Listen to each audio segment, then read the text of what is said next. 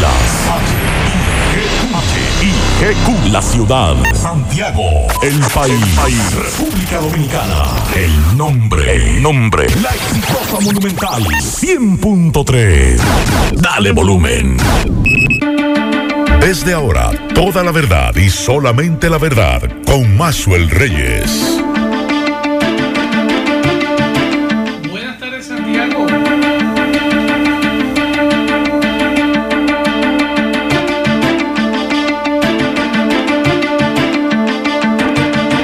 Buenas tardes Santiago, buenas tardes región, saludos a todos los amigos que sintonizan esta hora, la verdad, con Maxwell Reyes a través de Monumental 100.3 FM. Gracias a todos por la sintonía, gracias por estar ahí. Hoy, martes 22 de septiembre, hoy inicia el otoño en el hemisferio norte y con él nos dice la UNAMED que habrán aguaceros tronadas sobre diferentes localidades del país. El oleaje continuará normal en la costa atlántico, atlántica y esta situación se debe principalmente a lo de las lluvias, a una vaguada en diferentes niveles de la troposfera al norte del país que estará incidiendo en la formación nubosa generadas generadoras de aguaceros moderados a fuertes en ocasiones, con tormentas eléctricas y aisladas ráfagas de viento hacia diferentes provincias del país, principalmente en noreste, noroeste, norte, zona fronteriza, la Cordillera Central y con más notoriedad en horas de la tarde, es la información que nos da. La UNAMED, las temperaturas estarán bastante calurosas, es la información también que nos agrega, nos apunta la UNAMED en el día de hoy. Y también es bueno decirles que mañana miércoles espera un incremento significativo en las precipitaciones producto de la incidencia más directa de la vaguada en combinación con los efectos locales del calentamiento diurno, diurno y orográfico generando nublados principalmente en horas de la tarde, además de aguaceros moderados a fuertes ocasionalmente, tormentas eléctricas y aisladas ráfagas de viento sobre gran parte del país, como son las regiones noreste, sureste, norte, suroeste, la zona fronteriza y la Coriera Central. Eh, es bueno recordarle a ustedes que este programa usted lo puede seguir a través de Spotify, puede entrar también a nuestra plataforma en YouTube, usted puede inscribirse en nuestro canal y todas las noches escuchar este programa. Así que ya lo saben, también pueden seguirnos en iTunes, en Anchor, estamos ahí y eh, la noche también en nuestra cuenta de Instagram, arroba Maxwell Reyes 1. Usted nos puede seguir tanto en Instagram como en Twitter con ese nombre, Maxwell Reyes 1. Y en YouTube usted nos puede buscar como Maxwell Reyes. Buenas tardes, Miguel Ponce. Buenas tardes, Maxwell Reyes y a todos los radio oyentes en este martes. Como bien dice Maxwell, ojalá que también llueva ahora en la cordillera central, porque llovió hacia la parte eh, más oeste uh -huh. y, y, la cuenca así. ¿Usted sabe en cuánto no, está no, la temperatura esta tarde? 31 grados y la sensación térmica es de 34, así que mucho líquido consuman porque va a estar caluroso en el día de hoy. Miguel, supuestamente van a variar el toque de queda. A partir de la próxima semana. ¿Usted cree lunes. que es prudente que las autoridades, nosotros como ciudadanos, nos merecemos que se varíe el toque de queda? A partir de los números, ¿Mm? que eh, sería bueno porque uno tiene que analizar no, los a números, partir de los claro, números. Claro, los números hablan. Los, los, números hablan, pero también somos muy irresponsables algunos. Porque en, en, en naciones civilizadas, o supuestamente más civilizadas que nosotros, uh -huh. en, la, eh, en Europa, han tenido que volver atrás. España volvió atrás con medidas de restricción porque aparentemente la población cuando le dan un pie toma los dos. Y es lo que ha pasado aquí. Recuerden que sucedió con el pasado gobierno, se abrió un poquito y ¿qué sucedió? Uh -huh. Aumentó. Eh, eh, eso sería, yo soy partidario de, de, de, de, si usted, si se va a hacer, ok, es cierto, puede abrirse a, a, a que el toque de queda sea a partir de, de, de 9 a 5 de la mañana, de 9 de sí. la noche a 5 de la mañana. Pero mayor control. Es que si se va a partir de las 9, usted no, no tiene nada que hacer a las 9. Vamos a, aplicar la, sanción que conlleva, porque es que estando a las 5, estando a las 7, estando a las 9, a las 10, si no se aplica la sanción, y mira que he visto, porque eh, paso mucho por esa zona, en la dirección Ciudad Central de la Policía Nacional, en la Bartolomé Colón, llegan a diario 5 y 6 eh, camionetas de la policía repleta, de, incluyendo mujeres que son apresadas por violar el toque de queda, por andar en la calle tomando, por hacer lo que le dé la gana. Ajá.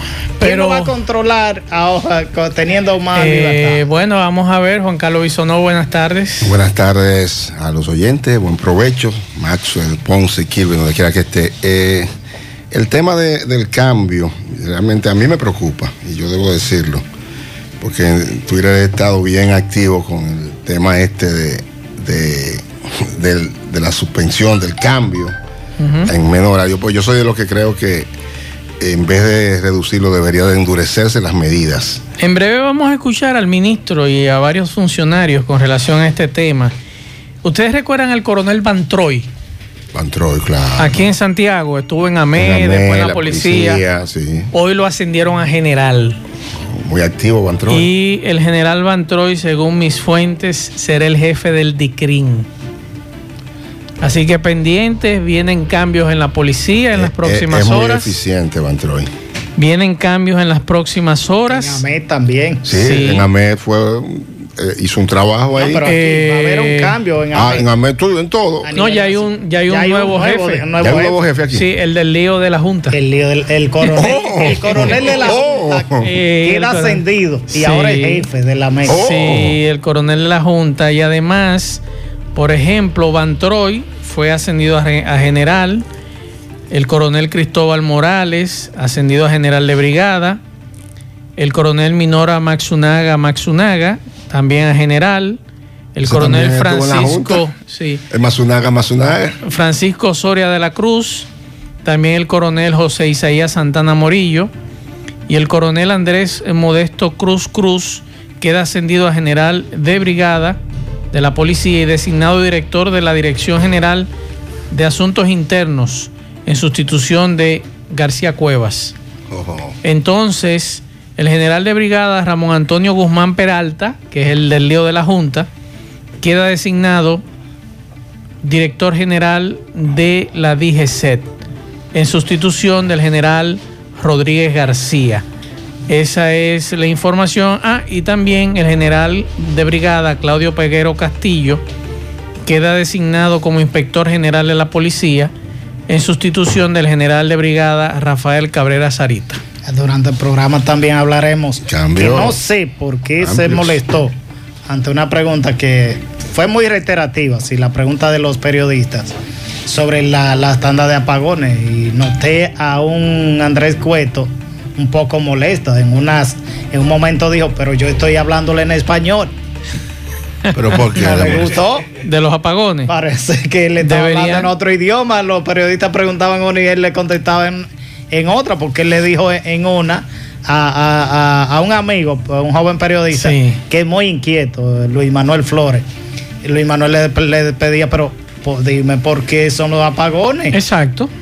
Es muy buena pregunta. Ahora, lo que Cueto presentó hoy es lamentable. 16 millones de pesos pagados en Edenorte. Y se dice que eso, ocurre en muchas instituciones. A gente que no son empleados de la institución. Es bastante grave. Pero eso lo sabía todo el mundo, cómo se manejaba eso. Bueno, vamos a la pausa, en breve entramos en materia.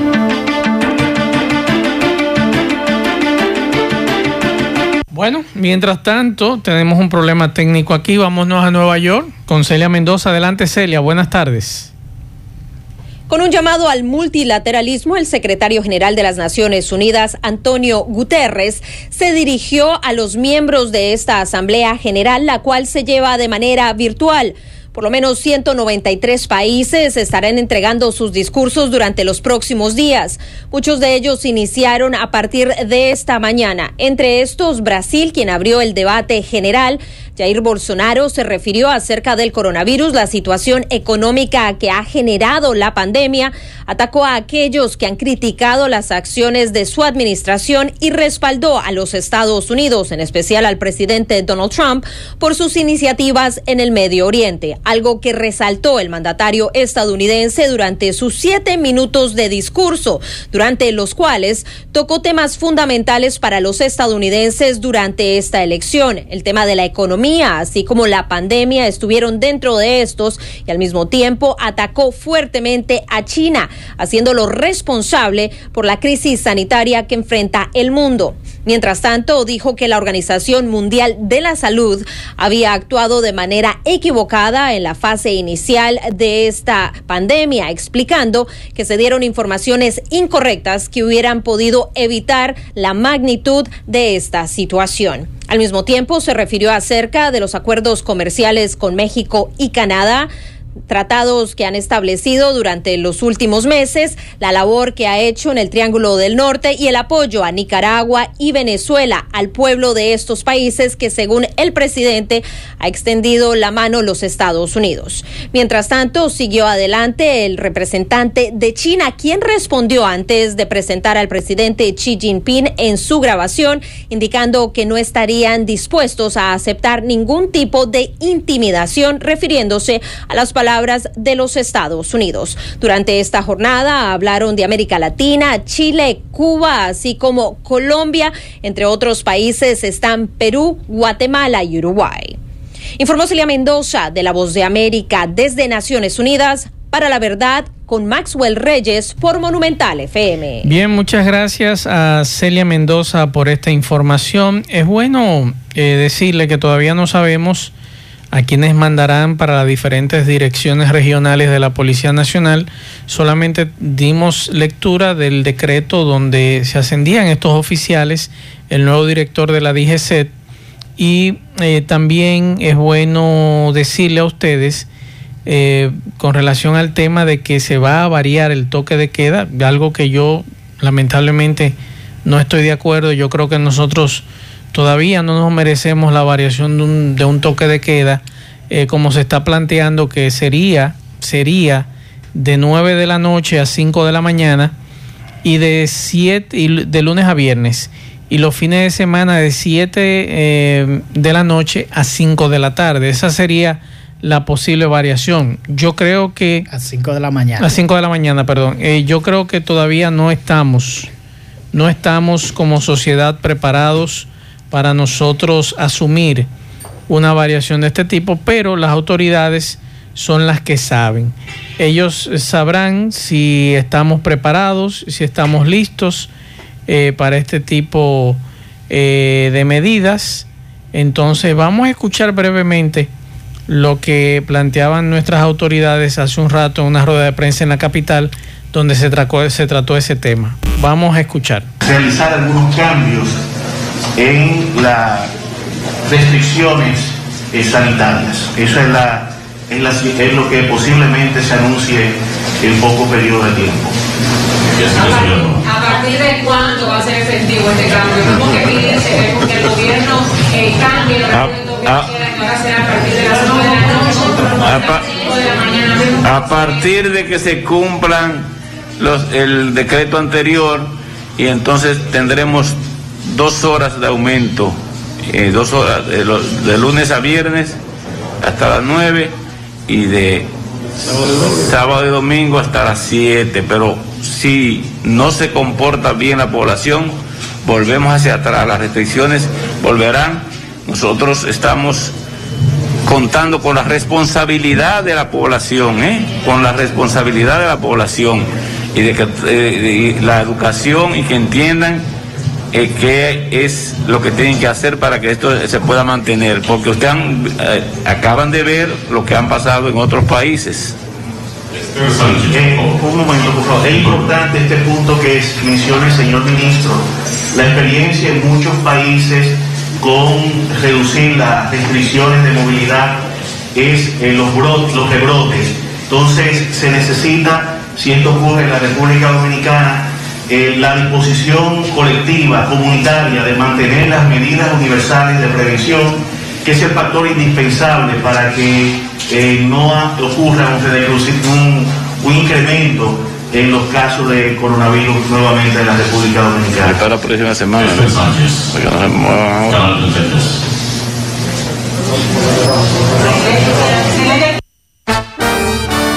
La verdad con Mazuel Reyes. Ahí está. Es a partir de la próxima semana sería porque el toque de queda concluye el domingo. El domingo ya, sí. Entonces, el doctor Plutarco Arias, que lo escuchábamos eh, hablar y dar los datos, pero también escuchábamos a Mario Lama del Servicio Nacional de Salud decir que hay que evitar el rebrote. Pero señores, el fin de semana o todos los fines de semana aquí es un desorden mayúsculo y en nuestros Yo barrios es peor. me Entonces, siento- entonces yo pregunto, Juan Carlos, y le pregunto a los amigos oyentes, ¿estamos preparados? Yo, yo te di- digo, me siento muy preocupado porque, por ejemplo, los fines de semana, nosotros que incluso con el, con el ojo periodístico siempre estamos observando y hemos llevado, el hemos comportado a la altura de lo que requiere el, tipo de medida que se está tomando. Los fines de semana en los barrios, eso es sálvese quien pueda. El pasado fin de semana yo estuve fuera de la ciudad, regresé el domingo y veníamos la familia por la carretera turística y eso a mí me dio pena Desorden. en cada punto, antes de la cumbre, más adelante, colmadones, yo hasta grabé, Repleto. colmadones repleto de gente sin mascarilla, de lado y lado, eh, una cosa horrible. Yo me quedé impresionado porque conchale, pero es que la gente no sabe lo que está pasando, es que la gente todavía no ha adquirido conciencia de la realidad que se está viviendo en la República, en el mundo. Vamos, no voy a decir solo en la República Dominicana. Por ejemplo, ¿cómo yo hubiese estado de acuerdo? Porque también eso tenemos que ser un poco coherente. Yo he dicho que yo prefiero que me cierren sábado y domingo. Exacto. Ahí sí. O ciérrame el sábado hasta el lunes. Yo creo que ¿Por qué? Porque se está dando una situación los días de semana y es que los empleados están saliendo cada vez más tarde.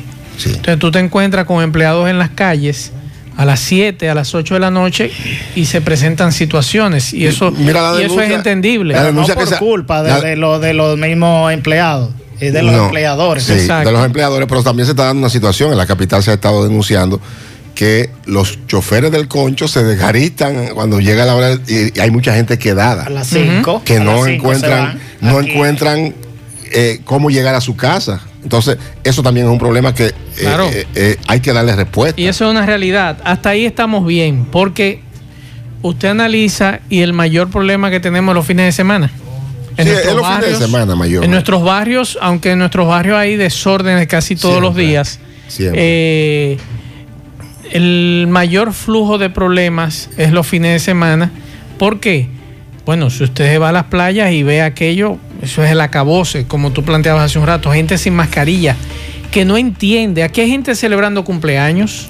No, no, todo tipo de actividad. Oye, celebrando con- con- cumpleaños. Con, con participación masiva de gente. Pero peor increíble. aún, a- ayer creo que fue que escuché que en una ciudad, no sé si fue en Higüey o en La Romana o en San Pedro, unos menores de edad en una fiesta, en un motel, trancado. Así escuché esa. Y se armó un lío entre ellos, un pleito, y, y Sí, la pero- policía tuvo que intervenir. Pero ¿de quién es? eh, eh, ahí uno diría, ¿la culpa de quién?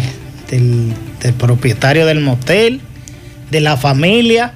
Porque el- al motel usted entra y, y nadie supervisa si es menor o no. No. ¿Quién le dice a Si usted, entrégame una cédula? No, no, no, pero no, menor"? no solo es eso. Tú sabes bien. Lo uno que se mueve. Uno llega con los vidrios subidos y nadie te, te- te dice, déjame ver si es menor o no es menor. Entonces, Ni, ni te piden un documento de La familia identificación. tiene que jugar su papel en, en el control de qué hacen con sus hijos. Estoy de acuerdo. Ahora bien, ojalá que las autoridades sopesen muy bien esta medida. En Europa hay una situación muy grave en estos días, en España principalmente, con este rebrote que hay. Retornando incluso a tomar medidas más drásticas. En Israel acaban de cerrar por tres semanas, la semana pasada en Israel, que estaban retornando, todos se- y entonces empezaron a haber más muertes que antes de eso. Entonces en Israel Aparentemente nosotros somos Cerraron- más, más civilizados que ellos. oye, tres y semanas. más- y más tres semanas. sí. Tres semanas tuvo que nueva vez cerrar Israel. Vamos Somos- darle el beneficio de la duda de que nosotros somos más educados y más civilizados. Me imagino que la, que la decisión del ministerio aunque es del presidente de la República, la potestad del decreto, de, modificar el decreto, sí. pero la, sugerencia del ministerio es a partir de las, de, las pruebas que se están haciendo, y si usted dice que se están haciendo 7 mil pruebas y salen 980 personas o 1000, usted tiene una disminución en la, en la tasa de, de infectados. Usted tendría menos de un, de un 15%, diríamos, un 17, menos de un 20. Mire, esta semana que llegó a estar en un, hasta en un 35. Este, este fin de semana que pasó, y tengo que decirlo porque a veces uno tiene que tornarse odioso. Yo tuve que llamar la atención a dos o tres personas. Querían estar arriba de mí. Digo, oye hermano, eche para allá. Aunque usted tenga mascarilla y yo tenga la mía, yo no lo quiero encima de mí. Porque es que todavía no nos hemos adaptado a esta situación, a, que notamos falta de cariño, porque falta de cariño lo que estamos demostrando con eso. Entonces queremos estar uno arriba del otro. Entonces, si todavía nosotros no hemos logrado, Miguel, Juan Carlos, amigos oyentes, que usted lo vea a diario de gente sin mascarilla en las calles, principalmente algunos extranjeros, sin mascarilla Gente que te usa la mascarilla en la boca. Cuando usted tiene esa mascarilla para cubrirse boca y nariz. Cuando usted encuentra gente que no te lava una mascarilla de tela, que es blanca y ya está casi marrón, del sucio. Entonces, usted también está enfermándose de otras cosas. Que no es solo eso. Yo conversaba ayer con una doctora y me decía ya, mire, hasta en la clínica donde laboro, usted ve médicos sin mascarilla y he tenido que a veces decirle sus cosas. Y me dice ella que aún la mascarilla usted la ve y, tiene también su, su, su, debilidad. No es que es totalmente que usted no pueda eh, atravesar según ella. No tengo datos que, así lo, establezca. Pero dice ella que, que puede también atravesar. Que lo, mejor para usted no ser eh, infectado por el COVID es la, la, el distanciamiento y el lavado de manos Así que nosotros esperamos, ojalá que las autoridades analicen bien este detalle, ojalá que sea exitoso lo que ellos están planteando, porque de verdad que yo hubiese preferido ser un poquito más drástico. Aquí hay gente que no entiende si usted no lo obliga. Lamentablemente, el, chucho eh, es penoso, que haya que decirlo. Y si no, vamos a nuestros barrios. Somos tan civilizados. Yo soy partidario de que, de que se mantengan medidas hasta que haya una vacuna. Así es. Esa es la solución definitiva. Y el fin de semana creo que hay que ser un poco más drástico. Vamos a escuchar eh, estos mensajes. Buenas tardes, Maxwell. No estoy de acuerdo con ese asunto del toque de queda, que lo modificaran. Debieron dejarlo igual.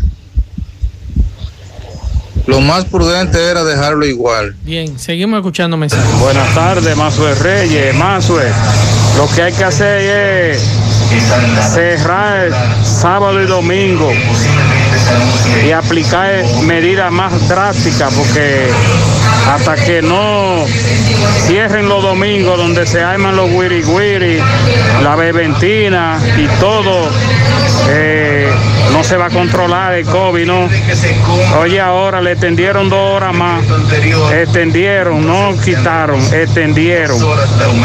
Bueno, adiós que no coja confesado. Seguimos escuchando mensajes. Maxwell, buenas tardes a ti y a tu equipo. Maxwell, acerca del toque de queda si lo, lo van a variar. El toque de queda, entre comillas, mejor sería que lo iluminen, lo eliminen, porque mira, hay más vehículos ahora en la noche con salvoconducto. Yo conozco una persona de aquí de Puñal que lo que tiene es un, restaurancito eso de cocinar espagueti con guineitos, oíste, y arroz con, con huevo. Y él tiene un salvoconducto en su carro el domingo coge para Nagua con la familia entera, muchachitos, oíste, adolescentes, la esposa todo el mundo. Digo, venga, ¿qué? ¿Para tú vas? Ah, yo tengo mi salvoconducto ahí. Oye, la policía lo para por ahí y ve con esos niños que están ahí, toda esa gente. Y no le va a decir de dónde tú vienes y, para dónde tú vienes y por qué tú tienes ese salvoconducto. Esa es la pregunta que deberían de hacerle. Porque ese salvoconducto no es para usted irse a fiestar. Y eso es lo que muchos no han entendido. Lo están mal utilizando. lo están mal utilizando. Seguimos escuchando mensajes. Buen día Marzo Reyes, buen día. Marzo, ese mismo video, Marzo, eso fue domingo en la Ceibita. Es un negocio que le dicen el baico. Toda esa gente ahí andaban sin mascarilla, oiga. Ya usted sabe, vamos a darle seguimiento, vamos a darle seguimiento a ese caso. Bien. La policía nada más va a buscar cuarto ya. Bien, muchas gracias. Seguimos escuchando. Buenas tardes, hermano mío. Mire, hermano mío. Aquí en Santiago, ya a las 6 de la tarde no se puede subir para arriba. Porque cuando tú vienes a bajar ya son las 7 y pico y los policías aquí son muy frescos. Y nosotros lo que andamos conllando, obligate que vamos a la gente votada porque es que los policías aquí son frescos, frescos. flujo de problemas Y yo mismo estoy de acuerdo que le suban las horas, los horarios. Pero que el sábado y domingo sea cerrado 24 horas. Porque es que por tres rastreros está pagando la población todos los- todos los problemas. celebrando Por tres rastreros que hay, paga todo el mundo. pero peor Entonces, a- ayer creo mira, aquí los sábados y los domingos es un desastre, entonces eso no se puede. unos menores de edad en una fiesta Y es como yo te digo, ya a las cinco y media anda la gente quedada aquí y hay que dejarlo botado porque eso no va a ser. Bien, muchas gracias. Otra opinión. Buenas tardes más del equipo. Mazo, pero ¿qué toque de queda aquí, aquí se está hablando? Aquí ya a las nueve usted no ve una patrulla de policía por partes, por parte. Y la gente no respeta eso, la gente sigue haciendo jugando minó, compartiendo, oyendo música hasta las 12. el otro- a las 12 de la noche un unos musicones, la gente no está respetando eso. Bien, seguimos escuchando mensajes. Buenas tardes, Mazo. Yo estoy de acuerdo de que lo pongan ya, que lo muevan de 7 a que sea a las 9 de la noche y toque de queda, de lunes a viernes. Pero que cierren el país sábado y domingo. Exacto. Que lo cierren 24 horas. Eso es lo que muchos entendemos sobre esta situación. Ahora mismo me acaba de enviar un dato. Sí. El exdiputado Robinson Díaz.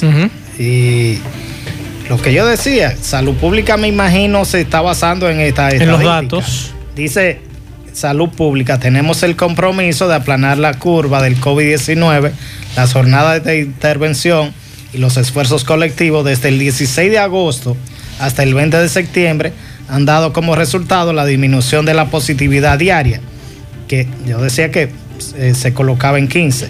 El dato de salud pública me, me, me confirma que está en 14.75 Ha ido bajando. Y la encontraban, estaba en 31.33. Sí, pero no podemos. Aún así, usted no, no puede podemos No, no que no se podemos podría hacer volver atrás. No, pa- ahí vengo con lo de los países que han tenido que retornar atrás. Eh, eh, eh, ellos estaban ya con números muy bajos y entendían que ya las cosas me- menores inclusive a eso. Claro, claro. Y sin embargo han tenido que dar marcha atrás y, y endurecer las medidas. Yo lo que creo es que el gobierno, las autoridades se están dejando presionar de un grupo de gente, de los medios, y de- que están con una campaña agresiva, con una campaña agresiva, sobre todo gente del espectáculo, que hemos en Twitter hemos, nos hemos pegado dos o tres veces porque tienen una campaña absurda y agresiva Así es. para que se quite el toque de queda. Yo creo que las Pero el, autoridades pro- el problema es que el precio lo vamos a pagar lo todos. vamos a pagar todos. Y yo soy de lo que creo que en vez de reducir, deberían aumentar. Así y es. deberían poner medidas un poco más drásticas, porque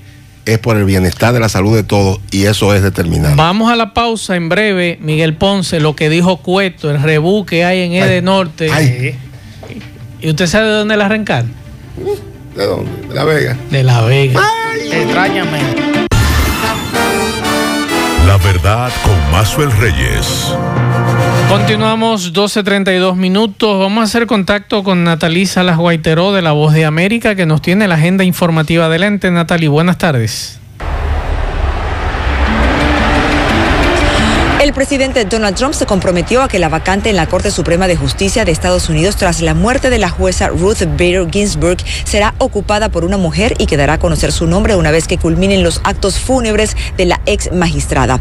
La muerte de Ginsburg se ha convertido en un asunto especialmente relevante en esta campaña política, sobre todo después de que hace cuatro años el líder de la mayoría republicana en el Senado, Mitch McConnell, se negara a someter a votación al candidato propuesto por el entonces entonces presidente Barack Obama, alegando en ese momento que a falta de 10 meses para las elecciones debía ser el nuevo presidente quien nombrara a la persona que habría de ocupar este cargo vitalicio. Sin embargo, el propio senador McConnell anunció que en esta ocasión sí permitiría una votación de este tipo.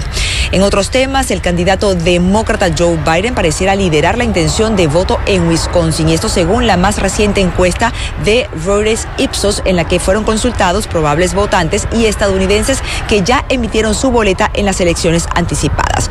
En Wisconsin, Biden obtuvo 48% y Donald Trump 43%. Y en otras informaciones, el Departamento de Justicia de Estados Unidos acusó a las autoridades de Nueva York, Portland y Seattle de permitir la violencia y la destrucción de propiedad privada, esto durante la oleada de protestas que sacudió al país desde la muerte del ciudadano afroestadounidense George Floyd en el mes de mayo. El anuncio se produce después de que tras meses de manifestaciones la Casa Blanca anunciara que identificaría a los gobiernos locales que no detuvieran las mismas y les suspendería los fondos federales en el caso de que no actúen. Y finalmente, el presidente Donald Trump dijo que su gobierno no aprobará la venta de los activos en el país de TikTok a Oracle y Walmart si la matriz china ByteDance mantiene cualquier tipo de control. El comentario del primer mandatario llega mientras se determina el futuro de TikTok en momentos en que la batalla entre China y Estados Unidos sobre el destino de la aplicación para compartir videos plantea también preguntas para la industria de la tecnología en todo el mundo. Desde Washington, con la agenda informativa del día, soy Natalisa Las Guaitero de La Voz de América. La verdad con Mazuel Reyes. Continuamos 12.38 minutos. Miguel Ponce, cuénteme qué fue lo que ocurrió en Edenorte.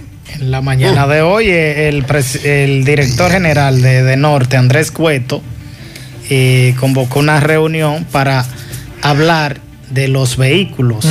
17 en total, 15 jipetas y dos carros, dos autos que estaban en condición de alquiler facilitados a empleados, uno supone. No, no, dice o- o- particulares. O, particular. Eh, Dice el que estaba en condición de, De particulares. eh, eh, asignado de norte. Aunque estén asignados a particulares, estaban como parte de, de, de norte y pago por Edenorte.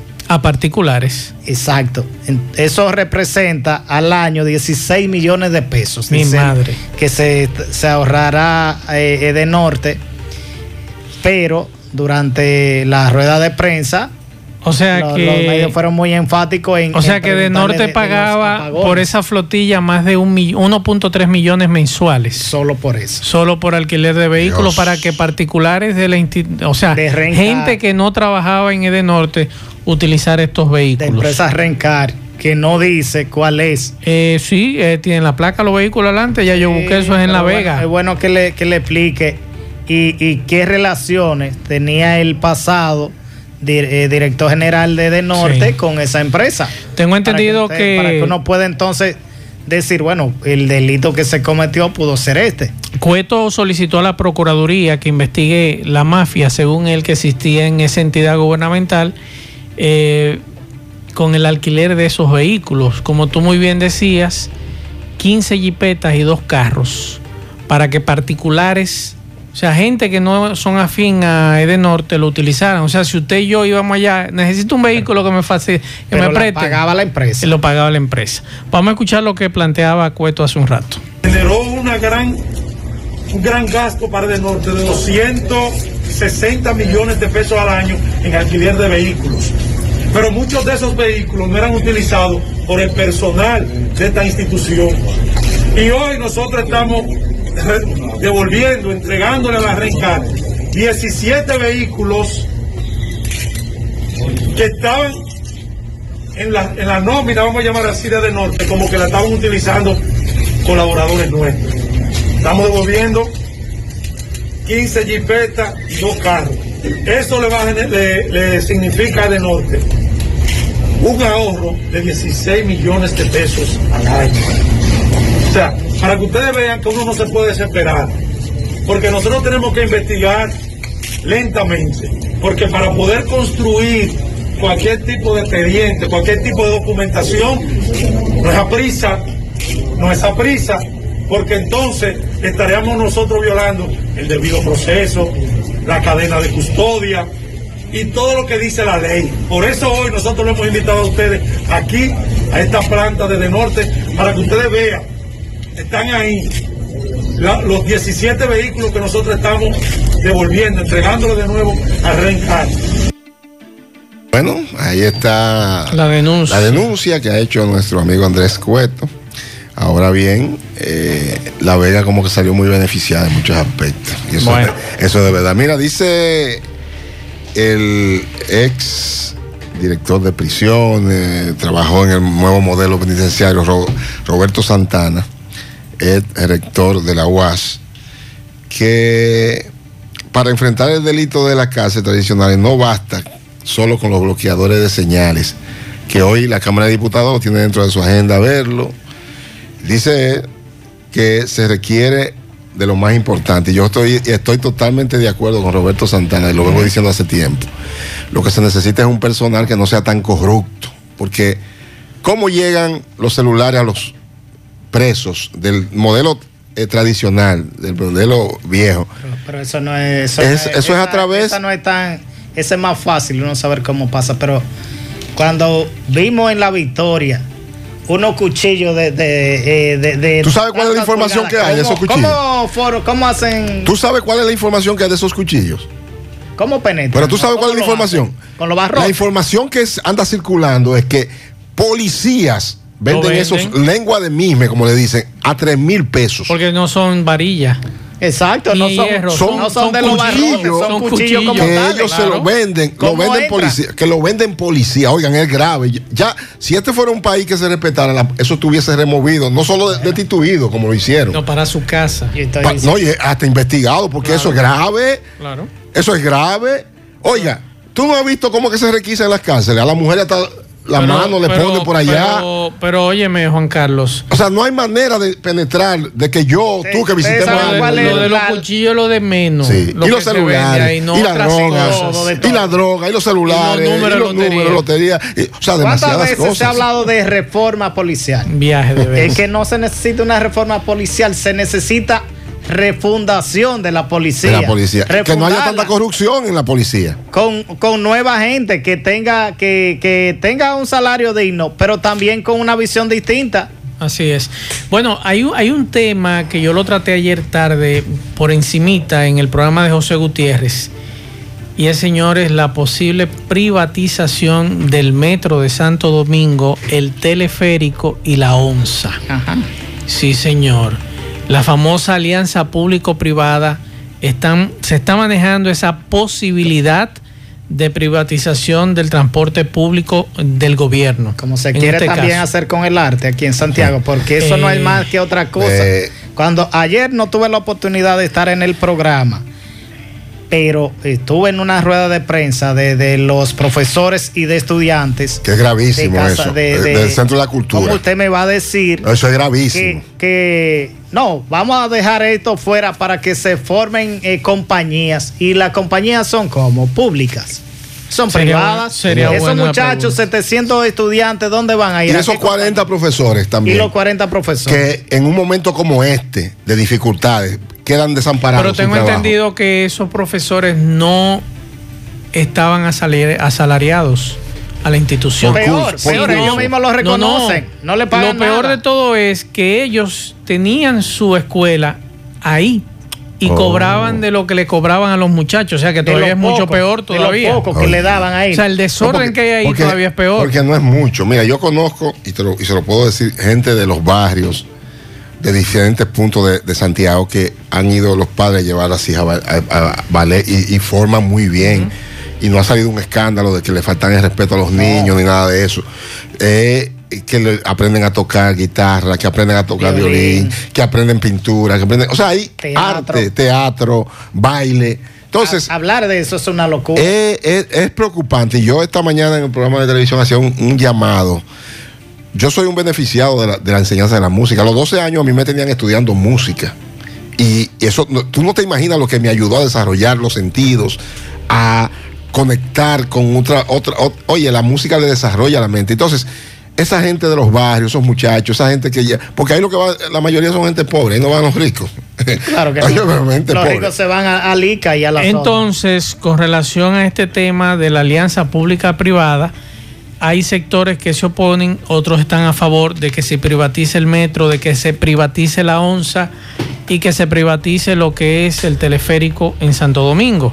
Entonces vamos a escuchar una posición que sí está a favor, que es la de William Pérez Figuereo. Vamos a escuchar. Ay, ay, ay, ay, ay, ay, ay, Para nosotros como CNTU evaluar el nuevo concepto de alianza pública-privada para el transporte público de pasajeros en República Dominicana, con la experiencia que tenemos, los años que tenemos en este servicio, podemos decir que resulta novedoso. Sin embargo, hay que ser cuidadosos porque todo depende de la ambición que pueda traer en esta parte, en esta parte nosotros como sector privado y y entonces tratar de que se preserve siempre ese, ese bien que va hacia el pueblo dominicano, que es un pasaje barato en el metro, en el teleférico, en la onza y en, en cualquier tipo de vehículo que se vaya a utilizar bajo este concepto.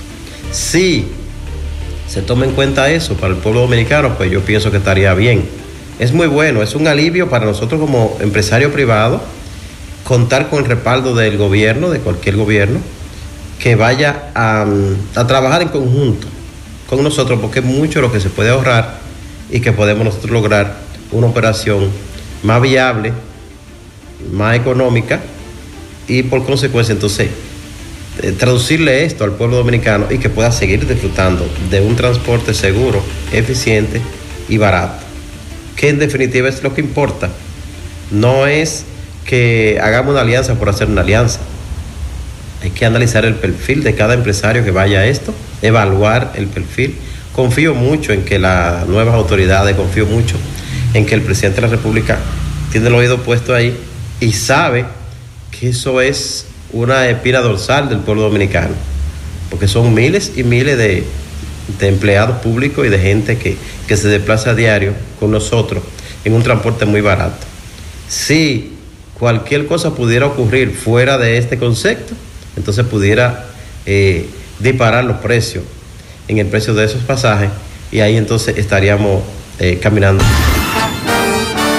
La verdad con Mazuel Reyes. Continuamos 12.51 minutos. Miguel Ponce, Río Yaque. ¿Qué información usted En tiene? el día de hoy se dio la, la primera reunión de, de la comisión, ya con los nuevos funcionarios del, del gobierno de Luis Abinader, con la comisión de reordenamiento de Río Yaque del Norte.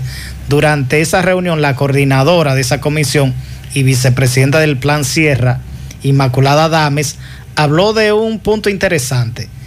Cuando le, le planteábamos de, de ¿Cuál, ¿Cuál sería el enfoque ya para.? Porque se ha hablado de todo y ha habido eh, comisiones, ha habido eh, en todos los gobiernos y uno no ve nada concreto. Ella planteó ya que hay situaciones concretas para trabajar. Sería bueno escuchar lo que dice doña Inmaculada. especializado en temas de medio ambiente en el Caribe. El señor viceministro Jaime González Hernández, viceministro de la presidencia y de, encargado de los proyectos sociales. El gran Vamos, soporte de la crisis. Podemos, podemos entonces hablar con usted, a empezar con usted, porque Vamos a darle un poquito más adelante para escucharla entonces. Estoy teniendo un problemita aquí con el audio. Vamos a ver aquí. como ahorita va a ser una reunión. Eh, no. Bueno, tengo aquí un problemita con, con el con el audio. Vamos a ver, vamos a escuchar. Ahora sí. sobre, sobre, este, sobre el proyecto de, de- la reunión en pleno. Sé que, y don- doña Inmaculada me ha dado bastante detalles de, de los trabajos que se han hecho por el río Yaque, pero en el día de hoy, ¿qué se piensa? Bueno, tenemos problemas con el, con el audio, Miguel. Eh, ¿Qué nos dice Juan Carlos? Vamos a ver si podemos conseguir el cue del audio. Bueno, ahí eh, empezamos hablando sobre la apertura de los horarios del toque de queda. Bueno, Escocia acaba de prohibir visitas a otras casas y restringe horarios en las hotelerías. Eh, hay una serie de secciones que se aplican a las personas que viven solas, pero esto viene a raíz de la situación de complicarse el tema del coronavirus. El gobierno escocés se unió a las restricciones impuestas en Inglaterra y es una manera también de que hay que decirle a las autoridades que en otros países están cerrando después que abrieron. Atención a eso. Aquí sí lo tenemos ya el Q. reunión muy esperanzadora donde eh, que se centraliza en conocer los diagnósticos ya de base científica que se han hecho a toda la cuenca del río Yaque. Sabemos por experiencia, por lo que estamos viendo, por lo que vemos en las cañadas, en las carreteras, en las montañas, los problemas que impactan la cuenca. Pero ahora le hemos hecho una especie de resonancia magnética a la y ahora tenemos la posibilidad de saber dónde está el problema, en qué espacio específico y cuáles son los actores que tienen que intervenir para buscar soluciones en conjunto. Lo que hoy se lanza es la base del ordenamiento del yaque ya con base científica. Yo antes le había dicho que este es un proyecto de mediano, de largo plazo, pero, y, y quiero ser reiterativa, lo, el logro que tiene el país es que la CRIM ya la analizamos por dentro y por fuera y tenemos la base científica para el ordenamiento. Sumar Muy interesante este tema, Miguel, con relación al ordenamiento Que del río. ahí ella explica y, y propone un plan eh, masivo de reforestación Sí. en toda la cuenca y además sanear las cañadas. Recuerden que desde eh, Jarabacoa hasta Santiago y donde desemboca eh, en, en Montecristi, el, yaque ha sido fuertemente contaminado. En el caso de Santiago y Jarabacoa, mayormente por las cañadas que desembocan en el yaque. Así es. Por aquí nos piden que felicitemos a Michael Esteves de parte de sus amigos en la Villa Olímpica, así que muchas felicitaciones. Hay una información, Miguel, también que por aquí eh, nos llega y que es muy importante y tiene que ver con el salario 13. El salario 13, lo que plantea Pepe Abreu, llamó al gobierno a los empresarios a iniciar un diálogo para debatir el tema del sueldo 13 de Navidad y además que eh, no es posible la suspensión eh, de los trabajos. A la fecha más de 700 mil están suspendidos. Vamos a escuchar a Pepe Abreu. La suspensión, como ustedes saben, tuvo una primera calada de, de- de 90 días. Ya estamos en la segunda, que son 90 días más, que es lo que el código permite. Entonces, en este momento no se pueden conceder más suspensiones desde el Ministerio de Trabajo. O sea, no se pueden conceder más porque el plazo de seis meses venció con las dos etapas de suspensiones que se han producido. La etapa de trabajo de este año se ha limitado en muchos casos solo a cuatro meses, a cuatro meses. Y como el doble sueldo o regalía pascual se calcula sobre la base de la duodécima parte de los salarios devengados durante el año, ocurre que como los trabajadores solo han laborado por cuatro meses, lo que le tocaría como salario de Navidad sería un promedio de esos, de, esos cuatro meses laborados en el año, lo que por supuesto mermaría la entrega de salario 3. Lo que estamos diciendo es que el Estado dominicano, el empresariado dominicano, tiene que proveer los fondos necesarios para que las regalías se paguen de manera total en el mes de diciembre, sabiéndose que con eso se establecen dos vertientes importantes para la sociedad. Primero, se evita que los trabajadores pasen por el proceso de por primera vez, por primera vez en más de 60 años no recibir la regalía pascual, pero además se reactiva la economía, que como ustedes saben, diciembre es un mes que por la existencia, por la infusión de ese pago de salario de La verdad con Mazuel Reyes. Los empresarios ayer estaban llamando a un diálogo, un diálogo con las autoridades, eh, tanto con el gobierno como con los sindicalistas, y ahí está el tema planteado. Ojalá se reúnan y se pueda buscar una salida de esta situación. Bueno, pero esa, situación eh, está complicada porque lo que se hace, como decía Pepe Abreu, es que se suma solo lo que está, por ejemplo, a las empresas que están, eh, los empleados que están suspendidos y que tienen y están cobrando una parte que le da la empresa, se le contabiliza eso y se multiplica por 12. Se suma todo eso, se multiplica por 12 y ahí que sale el salario do- 13.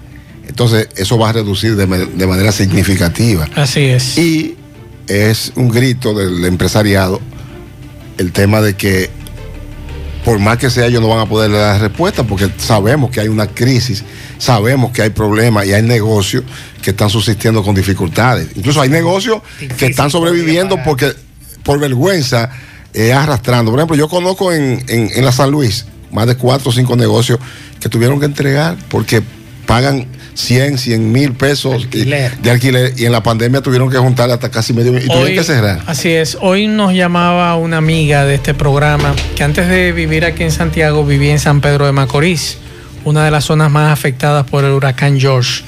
Y esa 22 señora, años. 22 años se cumplen en el día de Y hoy, más de 200 muertos. según, Según sí. según las datos que, datos que creemos que no Sí. son correctos, son más. Entonces, cada 22 de septiembre yo me acuerdo de aquel diputado del PLD que estuvo en la defensa civil, Don que gracias a Elpidio Báez, este país está, sufrió la, la calamidad que se presentó porque ese ciudadano se atrevió a decir desde Palacio Nacional de que ese fenómeno no O sea, venía para eso acá. no iba a pasar por aquí. Y que no iba a pasar por aquí. Eh, y esa amiga lloraba recordando el hambre que pasó.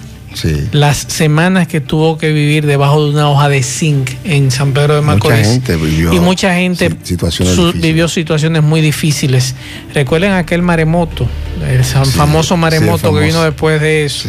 Y otras situaciones. Con esto llegamos al final. Gracias a todos. Sí. saludar en Nueva York a Darío, a Abreu, A un y a todo abrazo. ese equipo que no se pierden Del el consulado. y nos, y nos sintonizan siempre.